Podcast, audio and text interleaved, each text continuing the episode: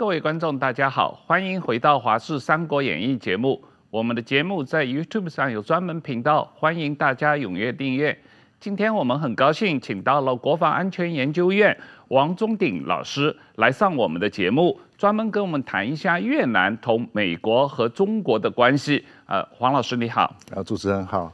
石板先生好，大家好。那黄老师，这个你是研究越南呃和南海问题很多年了啊。是。那最近这一段时间，越南跟美国关系发生了比较大的变化啊。拜登总统最近去越南进行了国事访问，当然美国总统这几届都有去越南了啊。不过这一次呃，越南和美国签署了全面战略伙伴关系啊，这种关系。至少从越南的角度来讲，它大概之前只有跟四个国家有类似的和呃协议啊，一个是中国，一个俄罗斯，一个印度，一个南韩啊。那呃美国是第五个国家，他们提升为全面战略伙伴关系啊。那很多年来，实际上越南跟美国的关系在逐渐升级啊，一直没有没有达到最高层。但是这一次为什么一下子越南同意把越美关系提升到最高级别呢？嗯，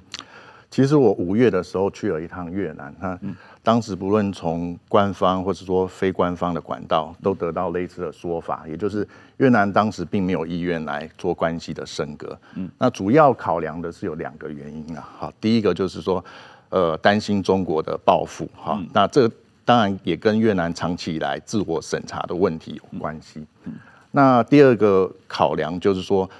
呃，现有的越美关系对越南来说已经足够了。好，那事实上，呃，即便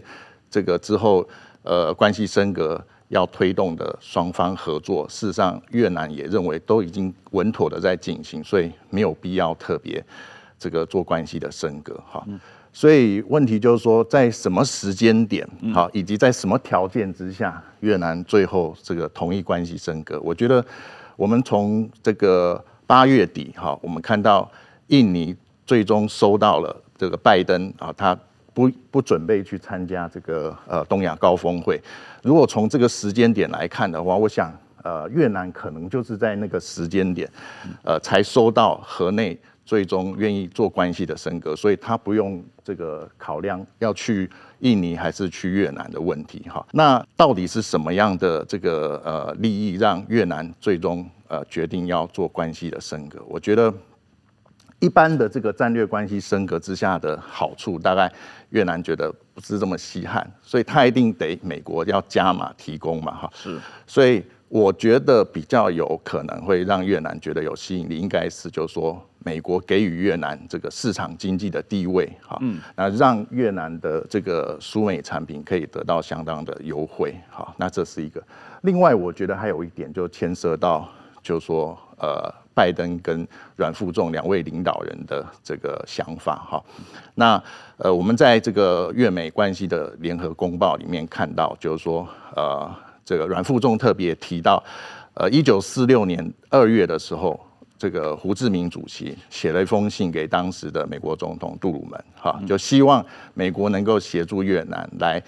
这个建立独立的国家，哈。那另外一方面是，就是来对抗当时的这个殖民者，哈，法国人，哈。不过这封信一直已读不回嘛，哈，对。所以这一次关系能够升格，我想是可以对当时那个呃遗憾的历史来做一个交代，哈。那甚至于我们这么看。呃，阮富仲跟拜登他们两位是生在大概二次大战快结束前的几年哈，所以对两位八旬上下的这个领导者来说，如果这一次关系不一步到位，哈，不一次升级到最高规的话，那恐怕之后还不知道两位能不能再看到关系这个升到最高规的那个时候。好，所以我想大概是这几个原因所致。嗯，黄老师，我有看到中国外交部对于越美关系的升级也有评论啊，说虽然越南跟美国还有其他几个国家都有战略伙伴关系，但是跟中国的战略伙伴关系是第一位重要的啊。那当然中国是这么想的啊。不过我有注意到这次拜登访问越南，他们就半导体和稀土的合作有一些协议。呃，你就这两个方面，呃，越南跟美国的合作能不能再介绍一下？嗯，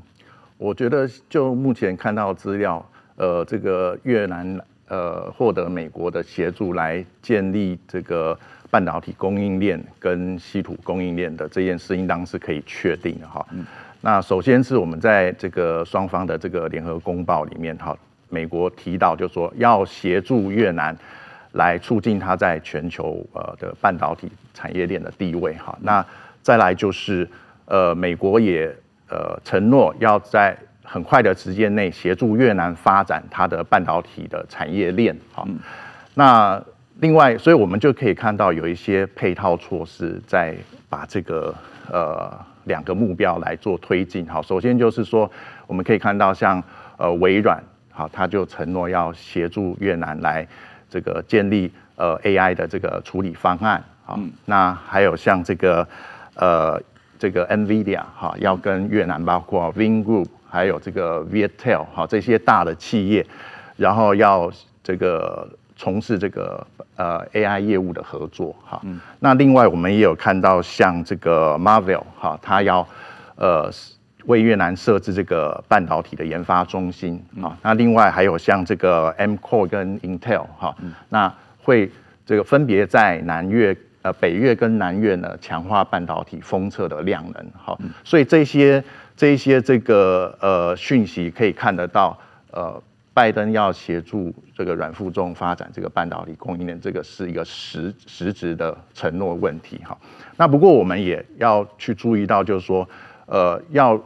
要形成一个成熟的好，就是说稳健康的半导体产业链，它需要三大要素的确认好，就是说在电力上面的稳定供应哈，嗯、那在水利上面水资源的管理的问题哈，乃至于这个高阶技术人才的。培养的问题，那这三点确实现在越南是比较这个吃亏的部分，所以我们在越美的这个双边的联合文件上面也可以看到，就是说它是分散在不同的这个章节，但是实际上看起来，美国会帮助越南在这三部分来加强它的这个条件哈。那首先是说，在这个半导体高阶人才的这个部分呢，呃，美国已经承诺要投入。两百亿美元的这个种子基金来协助越南建构半导体的高阶人才哈。那另外在水资源管理的方面呢，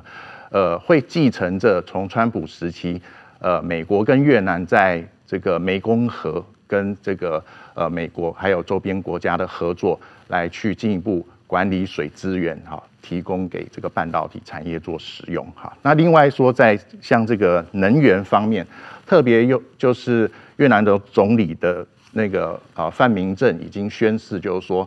要在呃二零五零年达到净零排碳的这样的一个标准，哈，所以在能源上面做适度的转型，哈，加速调整，这个是重要的目标，哈。那呃，所以现在呃，美国也在双边文件当中提到，就是说呃，不管是能源转型，哈，呃，干净能源、再生能源，然后这个呃能源的储存。还有这个电力的传输的基础设施的这个建置呢，美国都会协助越南来发展确认。嗯，是这个石板先生，这个越南很会搞平衡啊。他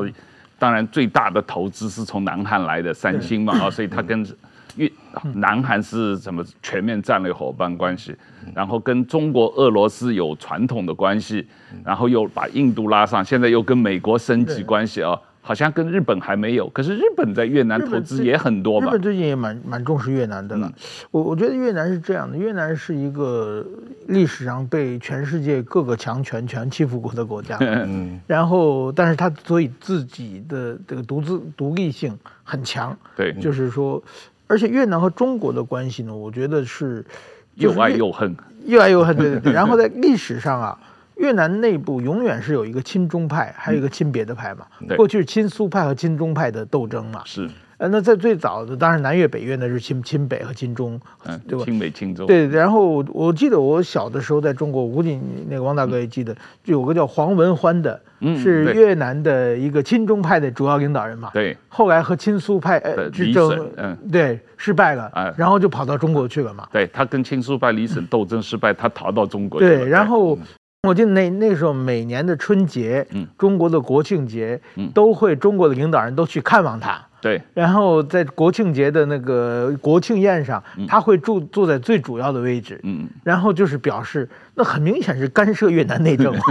就光凭这一点的话，我想越南人心里绝对不爽，对不对？自己叛国的家伙在中国当当做国宾，就是中国其实当时的想法就是，什么时候越南的亲苏派倒了，我把他拿回去扶正嘛。但是后来这个黄文欢后来在中国国内到九十活到九十年代以后，才过世的。对，就是在这种情况，就是中国其实越南史就是一直是在中国介入嘛。对。那么后来这几年的话，我我我我请教一下黄老师，就是我的印象里面，我也没有太研究，就是越南的像今年不有一个政变嘛，就是那个阮福阮福仲把这个阮春福打下去的故。那我的印象是阮福仲是偏亲中一点。阮春福是稍微偏改革一点的感觉了，就是说，等于说好像亲中派赢了，但是亲中派一旦赢了的话呢，问题是中国总欺负他嘛，然后他就觉得不行，亲中路线靠不住，然后里边再分裂，或者是整个全部倒向亲美。然后可能过几年，中国就就在下边扶植一个亲中派过来，就是永远是越南是在防止中国的介入、防止中国的渗透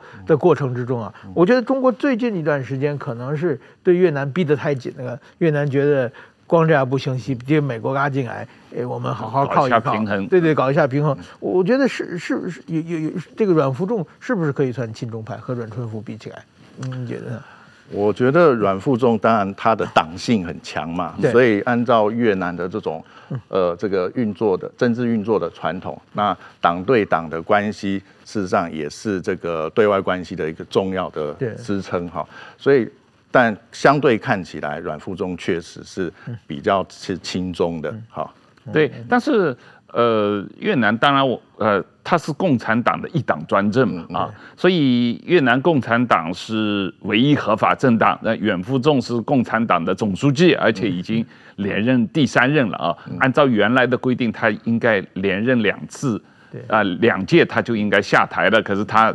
打破规矩，就是变成第三任，所以这一点跟习近平很像啊。然后他在党内也发起所谓反腐运动。所以把很多政敌搞下去。原来说越南有三驾马车，总书记、国家主席和总理，然后总理一般是从南部来的。呃，好像现在也有所改变，基本上这个总书记阮富仲一个人说了算了啊。那实际上他的在国内政治上的作为，实际上阮富仲是不是跟习近平很相似？嗯，对，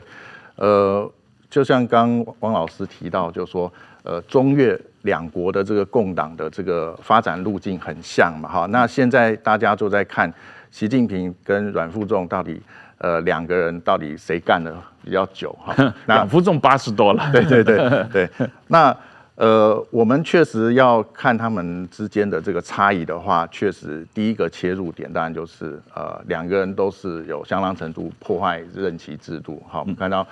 呃，习近平当然是这个呃不愿意放下权力，然后呃这个终结的任期制度，国家主席任期制。那阮富仲呢是这个放不下权力啊，他觉得现在越南经济快速发展的情况之下呢，这个贪腐的问题非他这个出出面的话没有办法解决哈。那所以说呃两个人在这一点上面是类似的，就体制上的破坏。不过。呃，有一点，阮富仲跟习近平不一样哈，就是我们看到在二零一八年的时候啊，越南前国家主席陈大光猝逝嘛哈，那在有一段时间是呃，这个阮富仲以总书记身份来兼任国家主席的这个状态，那当时也有很多人在劝进他，就是说你何不像中中国共产党一样哈，就国家主席跟总书记都同一个人来干，好，那但是阮富仲显然他。没有接受这样的这个建议哈，所以很快之后就是由这个其他人来顶这个位置，所以我们从这个角度来看的话，至少阮富仲还没有说像习近平这么独裁霸道，就是什么位置他都要嘎一。什么角色他都要嘎一脚的这样状况啊！我我个人觉得阮富仲与其像习近平，不如有点像邓小平。就是说，首先我觉得跟习近平不一样啊，就是爱好权力也是一样嘛。邓小平也是，就是破坏规则隐退之后还隐而不退，或者是比如说最后发动六四镇压学生，这都是邓小平的问题。但是说呢，毕竟我觉得阮阮就是说能力跟习近平不一样，治国能力还有是自我认识。没有那么自我膨胀的厉害，还有一个我觉得就是党内的基础应该不一样，就是说习近平虽然是我们表面上看很强很强嘛，就是就是把所有的。党内的异己全部打倒了，但是你看最近什么秦刚啊、李尚福啊，包括最近张幼侠又出事，他党内后援不停在起火嘛。那所以是跟他跟他比起来，好像越南的权力斗争更简单一点嘛。就是有一次权力斗争以后会安定相当长一段时间。这这一点我觉得是不太一样。就是说，像邓小平，就是你说他是保守派，就是保守派看他是改革派嘛。嗯，改革派看他是保守派嘛。也也许阮福仲是是不是跟邓小平有这有这么有一比啊？跟习近平比好像有。点对不起他那种感觉。对了，当然阮富仲可能是比较读过书，他是越南共产党的思想家、理论家，他原来是共产党杂志总编辑嘛，相当于中国的红旗杂志嘛啊，所以他是应该也出了很多书哈。他是不是也强迫大家读他的著作，可以收稿费啊？这个跟习近平一样，但是他这个呃，他实际上也是有点两手啊，他对于这个。国内的所谓政治意见分子或者社会运动，他也是蛮强烈镇压的啊。不过越南还是允许脸书、允许 Google 可以在越南公开使用的啊。所以从这个方面又跟中国有点不一样啊。所以呃，但是在人权问题上，呃，很多西方的人权组织实际上是批判批评拜登政府在呃。呃，为了抗衡中国的地缘政治利益，所以在人权问题上对越南共产党、对阮富仲妥协，这种情况是不是又犯了美国政府过去几十年拥抱中国熊猫派的这种态这种态度？又就是为了呃为了这个呃拉拢中国对抗苏联，所以对邓小平妥协，这类似的这种状况，嗯。我觉得美国现在跟越南升格这个双边关系，当然有可能会，呃，又犯了当年的错误哈。但是我也要讲，就是说，实际上现在越美国去拥抱越南，呃，一定程度也是在修补当年拥抱中国熊猫的那样的一个错误哈。不过现在关键就是美国要这个呃自觉到，就是说，呃，要避免。陷入到所谓呃这个企图和平演变越南，或是拥抱专制市场的这个争议，那他要转变以往，呃以一个是价值导师哈，或是普罗米修斯那样的角色来去这个影响越南。那比较健康的就是说，在现在越南因为呃俄罗斯跟中国综合国力下降，他现在是极度缺乏安全感嘛哈，所以比较正当的应该是就是说。美国以一个安全顾问哈，或者说这个安定的这个大师的角色哈，去风险大师的角色啊，来来这个协助越南，呃，让越南可以获得这个比较呃安心的一个状态下来去发推动越美关系哈。那另外我也要讲，就是说呃，其实呃，美国现在拥抱越南也是要修补当年没有及时拥抱越南的错误哈。特别是在冷战结束前的十年，哈，苏联抛弃了越南，哈，那所以呢，在南海这边就造成某种程度的权力真空，啊，那就让中国这个在一九八八年啊，就进攻了南沙，啊，占领了现在的一些岛礁。那另外一方面，美国在当时是沉醉在呃这个沉溺在呃越战失败的情绪当中，所以呃这个。呃，他不愿意用金金援的方式来跟越南修补关系，来来建构呃美越关系的正常化，所以美国就在那个时候错失了一个拥抱越南的机会啊，造成即使呃中越在一九七九年打了一仗，然后刚讲到这个一九八八年、呃、南沙又被他这个几个岛礁抢了过去哈，这种新仇旧怨的情况下。越南最终还是呃靠向了中国，所以对美国来说，他就是犯了一个战略上的错误，没有在那个越南缺乏安全感的时间点啊，及时拥抱越南，所以他现在在做一个修正。不过我我个人觉得啊，美国当年拥抱中国，我认为绝对是个错误嘛。但是现在拥抱越南是不是正确的？我我是这么想，我是我在二零一零年、一二年、一三年那段时间，经常去中越边境采访，也也多次就是过境到过越南去。当时给我的印象是，我觉得中国就是越南是一个小中国，小中国是几十年前的中国。然后呢，就首先啊，中国比越南好的是，越南中越南贪污比中国也要严重的多。就是包括你过海关，我那走走过海关嘛，这旁边就告诉我说，你把护照里加一百块人民币交给他的话，他手续会办得特别快，要不然他会要刁这刁难你等等，就是类似这种某种意义上是公然的行贿受贿受贿的方方法嘛。然后呢，当时呢，越南的国中国那个越南广西那一带越南好多越南人过来打工，然后当时中国人是非常讨厌越南人。讨厌越南人，为什么讨厌越南人呢？我他们讲的几个理由是说不守规矩，爱钱又爱面子，然后呢就是说呃什么事情答应的事不做不到，然后特别重视家庭，过来一个人就没几年就一大堆亲戚全过来，他这讲的所有的东西东西跟。一九九零年的时候，日本人对中国人的印象一模一模一样，所以说我觉得，哎，就是完全是一个小中国嘛。当时中国已经经济比越南要好一些嘛，就是这种感觉。那么当然说也是共产党一党独裁体制嘛。这个软服众也是破坏规矩，所以说美国是不是又拥抱错人，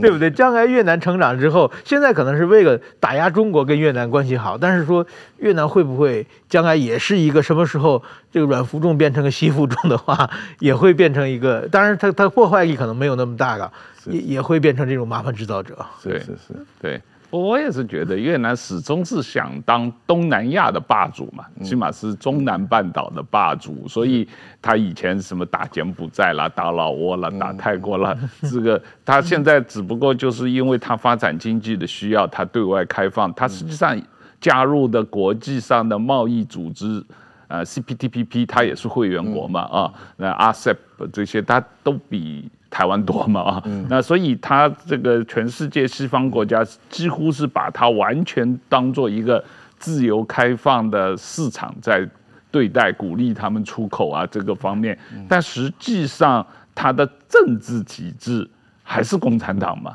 所以我我也是觉得是不是美国又在有点一厢情愿的这个对待这个国家呢？你觉得对美国的这个对越南的政策是不是过于这个？嗯，呃，乐观或者过于单方面的一厢情愿了。嗯，确实，如果我们看最近这个呃民主党对外的一些说法哈，他们当然就是会顾虑到外界针对美国跟越南升格双边关系，然后就批判说你这个没有注意到啊越南人权记录的问题哈。那所以我们在美越双方的联合公报里面也可以特别看到，好在。也是散落在不同的这个章节，那啊、去强调就是说要针对这个劳工权益的问题，哈，那要举行这个双边的呃劳工对话，呃劳权对话，然后或者是说要针对这个疫后复苏，哈，有关于呃这个粮食安全，然后水资源管理这一些，那乃至于越战遗绪处理的问题，好，比如说边河机场的戴奥星的处理问题。然后一些战火遗孤啊，这个伤残者的这个后续造福问题，好，那呃乃至于这个失踪美军的问题，所以在这些议题上，你可以看得很清楚，就是说美呃拜登政府的做法，希望说把这些问题可以蹭到人权议题上去，那可以相对减缓这个呃美国这个在野党对他的批判。黄老师，我们回过头来谈一下越中关系好了。越南跟中国当然历史上这个呃爱恨交加啊。那这个阮福仲实际上一直也把两国关系比作是同志加兄弟啊。那中国以前毛泽东时候也是同志加兄弟。我记得我家里的亲戚那个时候都有捐过血啊，把他血做成这个凝固的血浆，然后再送去越南啊。那时候。还在跟美国人打仗的时候啊，那这个这个呃，习近平二十大之后，呃，再次就任总书记以后，阮富仲实际上是第一个访问习近平的外国领导人嘛啊，所以他们两国实际上呃最近的关系也是很好啊。那这个当然历史上这个他们两个也是打得不可开交啊。那这种关系啊，说老实话，这个呃越南跟中国的关系，你可以几乎在同一个时间，他有一个地方跟中国很友好，另一个地方你又找出他跟中国关系不好的地方，或者是很警惕的地方啊。这个呃，但实际上。越南真的有可能在美中之间不选边站，两头讨好，两头这个两头通吃吗？嗯，我觉得是目前他确实是希望朝着这个方向做，所以我们在呃美越双边的联合公报里面，呃，这个阮富仲特别去强调啊，拜登是支持来建立一个强大、独立啊、韧性、繁荣的越南。好，所以就这个呃。呃，不选边的问题来看的话，确实是可以朝这个路线走。那刚呃两位提到，就是说这个越中呃既既亲密然后又对立的这种关系，确实我们看越南这一方面来说哈，长期以来呃双方确实如您说是一个同志加兄弟的关系，但是同床异梦的现象我们也所在多有哈。那比如说。从这个封建时期来说好了，两国是这个宗主藩属关系哈，看似亲密。在乾隆跟光绪时期也两次军援越南嘛哈。但另外一方面，你也可以看到，在越南阮这个阮朝末代王朝的国史哈《大南实录》里面，特别去用满夷哈满洲的夷狄来形容清朝哈。所以这个是一个什么样的这个这个互动呢哈？那。又或者说，在冷战啊、越战的时期哈，我们看到这个河内也是接受北京的军援哈，但是你也可以看到，在一九六零年代，毛泽东强行想要把文革输入到越南，那越南很反感，想说拜托我们在打内战，哈，这个团结一切可能对象都来不及哈，还要搞文革哈。那另外就是你可以看到，呃，中国的这个派遣到越南的这个部队哈。那他们很常去这个抢这个呃美国被打下来的这个飞机哈，那把这些东西抢着再回中国来做逆向工程的研究哈，那甚至于就是说呃这个在一九七三年的巴黎协议签署之后，那呃越南收到了中国希望他们这个延迟分裂的这样的一个讯息哈，所以种种这些。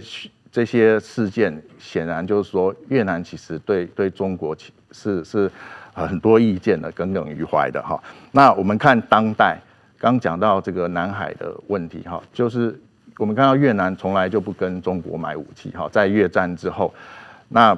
另外就是北斗卫星系统，呃，在中南半岛越南的几个朋友哈，呃，寮国。呃，柬埔寨、泰国，呃，用使用的很很很多啊，但是越南不愿意使用北斗卫星系统，哈，那所以这些你就可以看到，就是说越南也不用中国疫苗，对，也不用中国疫苗，所以我们如果从细微上去看，你可以发现越南是处处在防止中国来渗透它，呃，侵侵蚀它，甚至于在呃文化领域，呃，越南学者对于说中国的影音产品。他们也觉得这个这个长期下来对越南青年人的这个文化主体性伤害很大哈，这是一种文化侵略的问题哈。那所以这个是越南方面的想法。那中国呢？如您所说，在这个二十大这个这个政治报告上面看到，就是说习近平在二零一八年那个意气风发的时候，最常讲战略自信，但是我们在二十大的政治报告里面就看到。自信自立啊，建立自信心啊，历史自信这些这些东西没有战略自信的问题。然后，呃，阮富仲在这个成为了这个二十大之后第一个受邀访问中国的领导者哈。那在联合公报里面强调同志加兄弟，就是中国想要去拥抱冷战时期的法小嘛哈。那所以在这种情况之下，这个很清楚的。这个时间点是中国史上这个政治经济依赖越南程度最高的时候，所以对越南来说，这是一个历史机遇期，好，战略机遇期。所以，呃，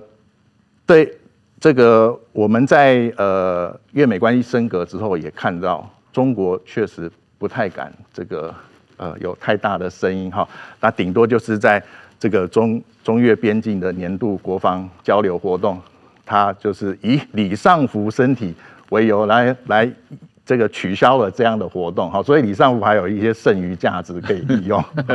对，那另外就是在这个中越的这个贸易上面，他们也是技术性的卡关哈，对一些农产品的进进口在刁难，所以中国也只敢做这些动作，你就可以知道说目前的这个呃依赖程度是中国确实依赖越南较多的哈。那中国有求于越南，美国也有求于越南，对对。是，所以传统上，呃，包括越南在内的东南亚国家，常常会有一种情境的想象，就是，呃，中美两头大象，哈，在在打架，那不要被他们踩伤的这种顾虑。那现在的情况看起来，至少对越南来说，是中美两个这个情人在跟越南求爱的这样的一个现象。所以，所以越南当然可以讲话更大声。那，呃，我必须说哈，事实上，呃。即使一九九一年中越关系正常化，但是实际上从我们刚提到的例子，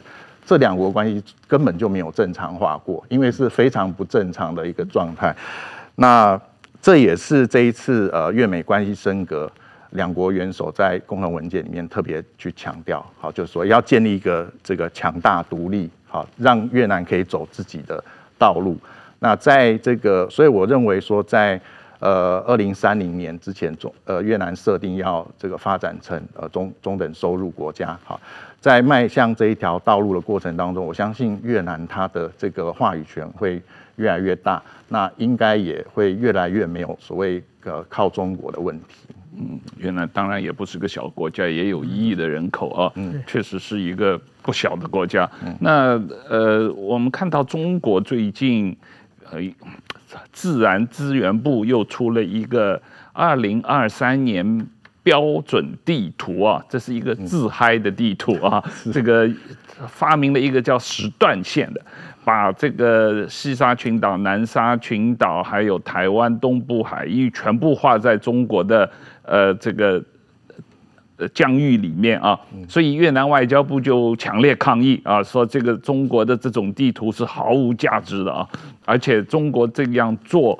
可能会影响到越中的全面战略伙伴关系。你对这个问题怎么看？中国搞这个地图，它到底的目的是什么？然后它对周边国家，特别是南海。呃，周边国家到底有什么影响？谢谢，我很高兴能主持人能够提这个问题哈，因为现在呃，这个坊间的说法是认为说，这张地图的公布是针对东协国家或是针对越南，但事实上，在这一张竖版地图哈，也就是南海诸岛，它是。它是不再是用附图的方式呈现，而是跟中国本土用同样比例尺的方式呈现在一张地图上面。这样的竖版地图呢，事实上在二零一三年，中国的湖南省出版社就已经去发行了哈，所以不是新的东西。也就是说，在这个时间点，他又丢这个地图出来，主要的用意，我的判断是针对去年跟今年。美国行政部门接受这个立法部门提出这个诚实法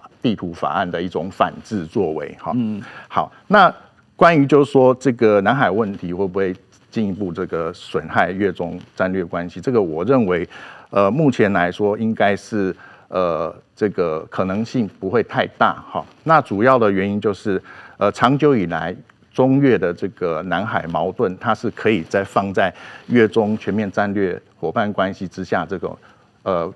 分歧管控的机制上来处理哈。那另外一方面就是越南它在南海的维权，相较于是软性的方式，也就是它可能利用像是宗教活动啊、呃文化旅游啊，好，或者说举办一些以南海维权为主题的这个呃比赛啊哈，那甚至于是。邀请各国元首哈，国际友人到岘港。那岘港它是管辖所谓黄沙县，也就是南呃西沙群岛的这个呃直辖市哈，所以请大家有过，我觉得那地方很漂亮。对对对，那请大家来那边观光，是在行销这个这个越南它的这个对于呃西沙群岛的的的权利哈，所以越南传统是以这样的方式来处理哈，这是一种弱者的武器哈，即便是遇到一些比较这个呃危机比较高的一些一些南海争议，比如说像在五月跟八月的时候，就传出就说中国海警船在这个呃万安滩还有西沙群岛的地方用水炮攻击越南的渔政船或是渔船嘛哈。那像这些问题，越南外交部固然有提出抗议，但是你可以看他的用字遣词，其实他是不愿意升高态势的哈。所以一方面是越南在这样处理哈，那这个呃他。是希望就是在南海对抗中国的方式，是希望是放在就是说，呃，让外界知道中国如何霸道，而不是自己去对抗它。所以我们看到他是很很这个努力的去去这个呃磋商这个南海行为准则哈。那希望让中国其坏自败啊，好，但是对中国来说的话。恐怕比较是变数的所在，就是会冲击到未来的越中这战略关系。我们看到这个一方面是现在呃越美关系升格哈，那想必在之后的南海议题上面，美国也会有有所着力哈。那这是一点，再来是中国现在因为经济下行，好，那他在这个习近平强调说，国内的战略性资产要增增储上产哈，那所以。呃，自然资源部在在这个年初的时候就呃这个明令说要呃保矿哈找矿哈，所以我们可以看到中这个中国海警船带着一些科研船好维事的方式在在南海这个到处到处撒野的状况，那所以说这个是一个，那再加上就说呃美菲的这个这个同盟关系的升级哈，那呃。现在是美菲的这个有事范围，哈，从原先南海它拉到台海去了，哈，那这个对中国来说是很很刺激的一个一个一个作为，所以，呃，现在在这个南沙跟这个呃仁爱暗沙这边，中国是希望说用围魏救赵的方式，然后把美菲的这个关照点给拉回南海来，像这一些刺对中国是比较刺激的这些事事件呢。是很可能会让这个南海的大的格局变得紧张，但是呃比较不会是特别针对越南这部分。这个黄老师，我们来看一下这个呃经济方面啊，特别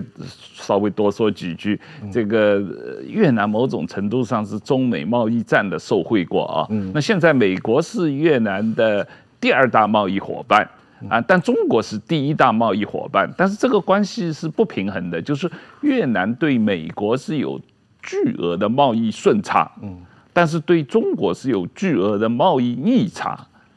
为什么会是这样不平衡？为什么中越南对中国有这么大的贸易逆差？嗯，我觉得这个越南对中国贸易逆差问题，呃，这个呃，长久以来就就很很严重哈，那。往后大概也不太容易缓解，那主要的理由在于说，因为越南从中国进口很多中间商品，好，也就是半成品，所以即使越南之后出口扩张，但是呢，也相也表示说会更从中国进口更多的中间商品，所以可见的未来不会去缓解到。这个越南对中国的贸易逆差问题，好，那这是第一个。再第二个就是说，因为受美中贸易战的这个冲击影响，中国这个在欧美市场的这个呃出口受挫哈，所以它就会更进一步的在包括越南及等国家的这个出口上面着力哈，所以这也是一个不容易来消除逆差的这样的一个问题。那再加上就是说，呃，现在就是。呃，这个中国会进一步的来来这个管控越南的这个呃产品的进口。我们看到呃越美这个关系升格之后，中国就开始在对越南的农产品来进进行这个呃技术性的障碍。哦，是啊，跟对台湾的凤梨、台湾的芒果一样的这个做法。对，所以它这个大的凶狠的话不敢讲，但是小动作确实还挺多的哈。那所以这个是呃有关于这个越越这个越南对中逆差的这个现实的问题。那对于美国的这个顺差呢，当然也跟这个中国的这个呃受到这个美国这个经济制裁有关系，所以越南产品的这个竞争力提升了哈。那再加上越南现在有已经有十九个 FTA 的关系，所以它这个在这样的 FTA 的加持之下，那它的产品就更强势。那另外就是说，这个美国的这个呃有岸外包的政策哈，也是相当程度来呃让让越南的这个呃活益对产品的更更有这个竞争力。基本上就是生产线从中国搬到东南亚国家嘛，啊，是的，是的，这个南韩三星几乎把它所有的生产线都搬到越南去了嘛，从中国搬到越南去了，是的，所以整个来看的话，现在呃越中美这个三国的贸易的联动性是非常高的哈，也就是说，呃，中国是占越南呃这个。这个进口的百分之三十三，哈，那美国是占越南出口的百分之三十，哈，所以像像今年这个全球这个需求疲软的情况之下，前八个月越南对中国的这个贸易逆差也下降了百分之三十，哈，那越南对美国的贸易顺差也跟着下降了百分之二十一，好，所以大家就可以看到这个这个三边的这个贸易的联动性非常紧，那。对于这样的情况，也就是呃越越中这个呃越南对中国贸易逆差情况，当然中国是呃乐见的哈，他也看到现在越南的这个的产业链还不够健全哈，那主要的这个产品来源也是跟中国进口的，不过这种情况长长久发展会让越南就是掉到这个中等收入国家的这个陷阱当中哈，那至于说对美国来说。现在这个这个长期跟这个大量的对对越南逆差的情况，对他来说，当然也会造成政治压力哈。那所以我们在二零二零年的时候就看到，那时候美国就对越南提出了这个三零一条款的这呃这个操纵汇率的调查哈。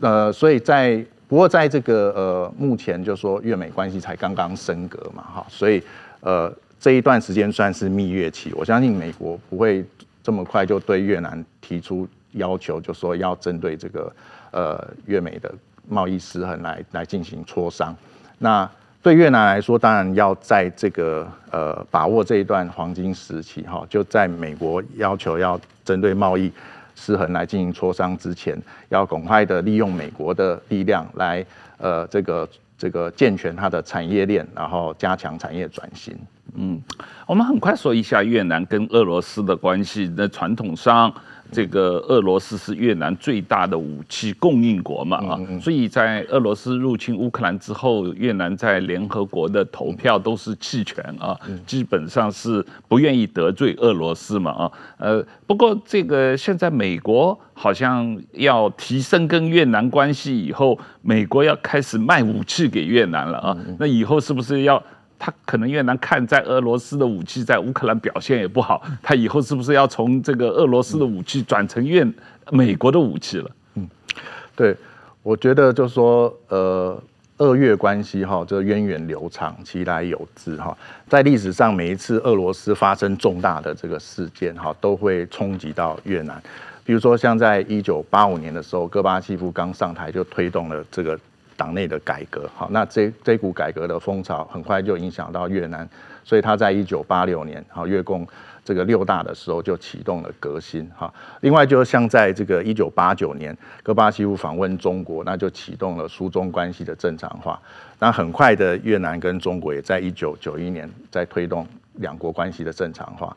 那我们现在看这个俄乌战争也是一样，哈，俄罗斯的这个。这个整体国国力还有它的对外形象受挫的情况之下，越南也不得不开始思考它的应对之策哈。那主要越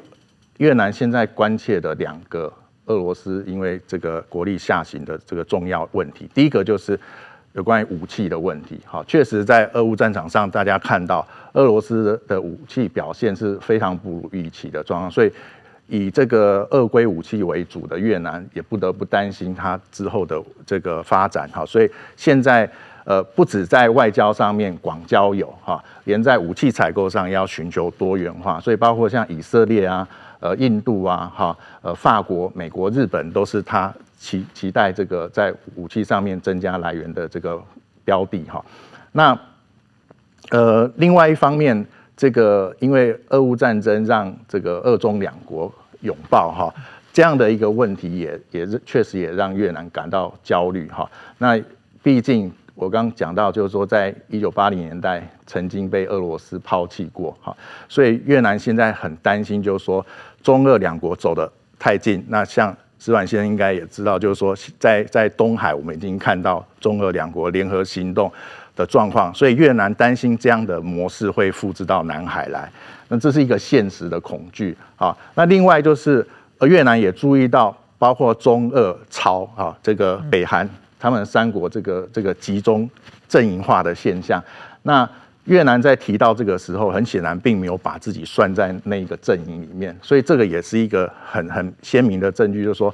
呃，越南现在希望跟俄罗斯维持一个传统友好的关系，可以持续稳定的发展。但是与此同时，他希望走出自己独立的道路。所以，石板先生，我们看从美国的印太大战略里面啊，待会黄老师也可以评论一下。是这个某种意义上，实际上美国在这方面是有进展了啊。除了跟呃日本、南韩，特别是跟南。韩、日本这三国的关系有一个升级，然后跟菲律宾的关系有升级啊，然后现在又跟越南关系升级，这个几乎就是对中国形成了一个包围圈吧啊，就基基本上美国我觉得很明显就是中国周围的稍微有一点实力的家伙全给挖过来嘛。之前不久韩国也很明显嘛，一直是给中国当小弟，现在被他挖过来了嘛。越南也是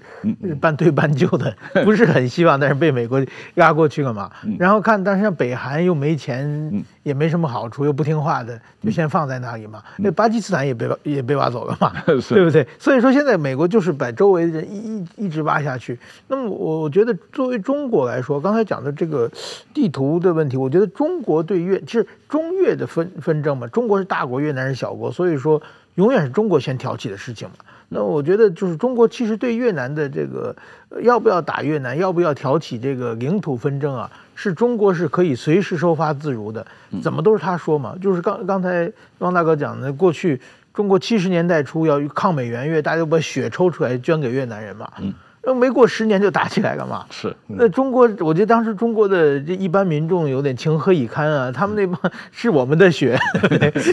要打过来，对不对？然后又又过几年，然后马上就翻翻盘过去了嘛。嗯。当年我在北京，我采访很多当年所谓两山嘛，就是说那个老山前线的那些就是战斗英雄，现在全是共产党的维稳对象。是，就是不对不对？所以也有例外，张幼侠。当年也是 这个越南战争的战斗英雄嘛啊，那他不，他是一个团长，他是指挥战斗的真正战斗英雄。比如说那样有一个史光柱，他是双目失明，这是呃就是浑身是伤，然后杀敌无数，最后评为什么特级战斗英雄。嗯。后来这中中国成立七十周年的时候，嗯，有一个就共和国一百人嘛，就是为共和国建个一百人的评选，他被选上去了，嗯，然后但是他的介绍是在建国后某次重大军事行动中表现，就是连跟越南的事情不提了，就是也怕刺激刺激越南嘛。但是我觉得他是他是收过两年可能又看不顺眼了，国内压力又大了，可能又把越南交出来，这领土怎么回事？又打一顿，对对对，所以说我觉得周围。跑在中国周围啊，包括台湾啊，都是伴君如伴虎，要什么时候看他心情不好。嗯嗯，好，我们最后很快谈一下台湾跟越南的关系。那台湾有很多越南新娘，有很多越南劳工，然后台湾资有很大量对越南的投资。那台湾跟越南实质的关系还是不错的吧？嗯，对，就是呃，从新南向政策以来呢，它这个主打的就是所谓呃，在经贸。为主的这个政策之下呢，要去强化文教领域的这这个这个面向哈，所以呃，伴随着这个呃留学生哈新移民或是呃移工的这个加入呢，使得这个台越关系就是稳定的发展。那我现在也发现到，就是说在这个呃文化或是说教育比较软性的领域呢，它有逐渐就是把这个合作的成果外溢到，就是说非传统的领域的这样的一个面向，那这个是非常值得我们期待的。嗯，好，那今天时间差不多了啊，非常感谢呃黄宗鼎老师来上我们的节目，这个介绍越南。但是你好像东南亚很多国家你也有研究嘛，我们以后有机会请你再来多谈一下东南亚的情况啊。那谢谢黄老师，谢谢石板先生，是，谢谢大家，是，谢谢。